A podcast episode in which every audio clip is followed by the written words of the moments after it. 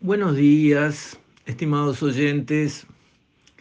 Quisiera referirme hoy al tema de los medicamentos de alto costo que, digamos, las nuevas tecnologías han creado y son buena ayuda en enfermedades muy graves, algunos tipos de cáncer, algunas enfermedades eh, inmunológicas y, cosas por el estilo. Eh, productos realmente caros que no están obviamente al alcance de cualquier bolsillo y que hacen la diferencia en el tratamiento de la enfermedad entre poder acceder a ese remedio o no hacerlo. Entonces se presenta una situación que, que no puede ser, que no tiene gollete. Sucede lo siguiente, esos medicamentos de alto costo son suministrados con una carga de unos 100 millones de dólares por año por parte de, de, salud pública. Pero de ese total de medicamentos de alto costo que se suministran gratuitamente, obvio, a las personas que los deben requerir, la mitad son entregados a través de decisiones judiciales. O sea, salud pública la plata de todos nosotros, no entrega esos remedios por alguna razón. Eh, y el enfermo debe ir a la justicia, en muchísimos casos ayudado por, por la UDELAR, o sea, por nuestra Universidad de la República, la Facultad de Derecho, donde tienen, digamos, un equipo que ayuda gratuitamente a personas que necesitan una defensa jurídica y no tienen condiciones de pagar un abogado. Entonces, muchas veces a través de ese observatorio jurídico de la UDELAR, eh, esas personas enfermas que necesitan un remedio súper caro, se presentan ante la justicia y la justicia dictamina que el Ministerio de Salud Pública debe entregar esos remedios a estas personas. Y eso es caso a caso.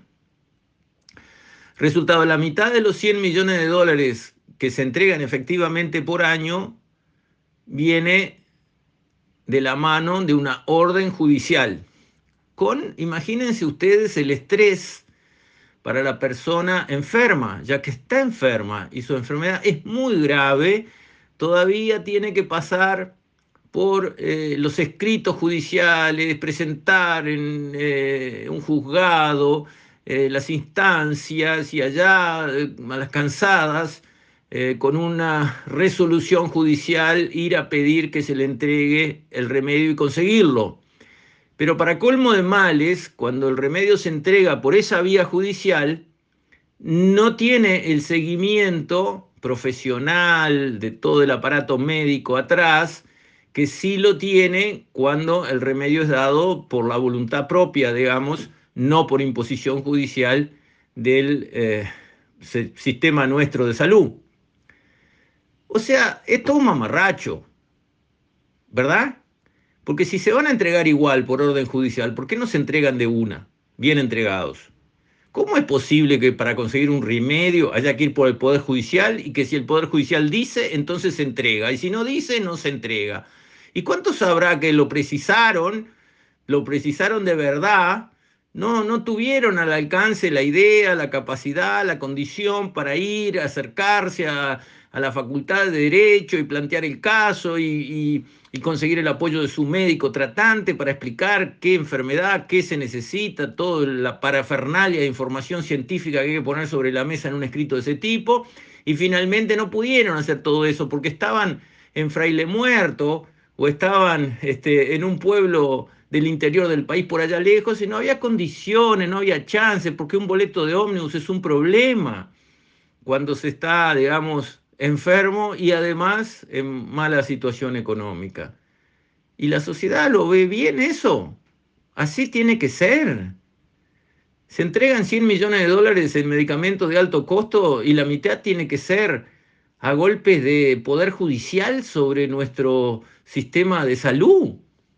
Y para colmo, como mencionó Ignacio Mullo en un artículo en el diario El País este fin de semana, Eh, desde Ceres hicieron un análisis de la situación, dando como resultado eh, este tipo de informaciones que estoy compartiendo con ustedes, y además encontraron que el 85% de los legisladores actualmente consideran que esto no puede ser, lo mismo que considero yo, lo mismo que debe considerar cualquier persona. Así no, esto no está bien, no puede ser el sistema diseñado para que uno tenga que ir al juez a conseguir que le den un remedio si no lo puede comprar.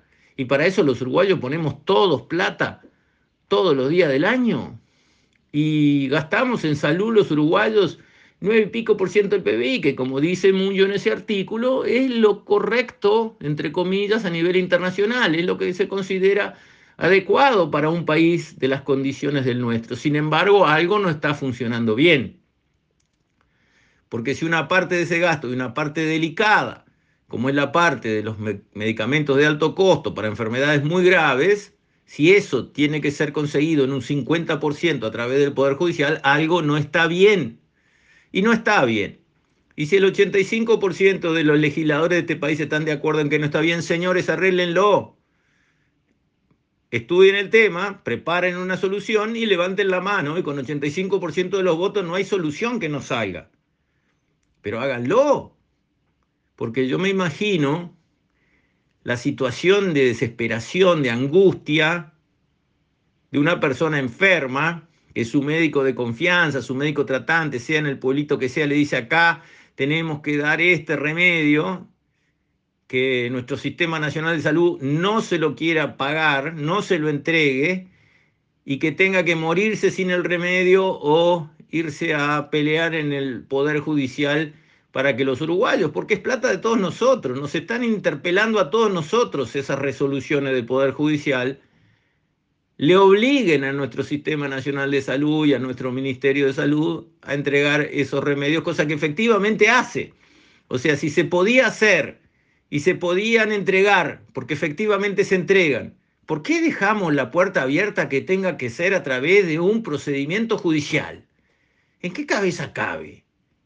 Y eso todavía con la consecuencia probable y súper injusta de que algunos cuantos que lo precisaban igual que algunos de los que recibieron esos 100 millones no lo haya recibido y se haya embromado, porque no tuvo, digamos, eh, la capacidad de llegar a un reclamo judicial, cosa que no me extraña que a muchos les suceda.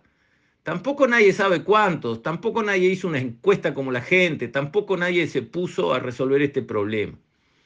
Creo que es un tema que merece solución, porque a cualquiera le puede pasar, y porque la plata de todos los uruguayos debe ser atendida con justicia, manejada con justicia.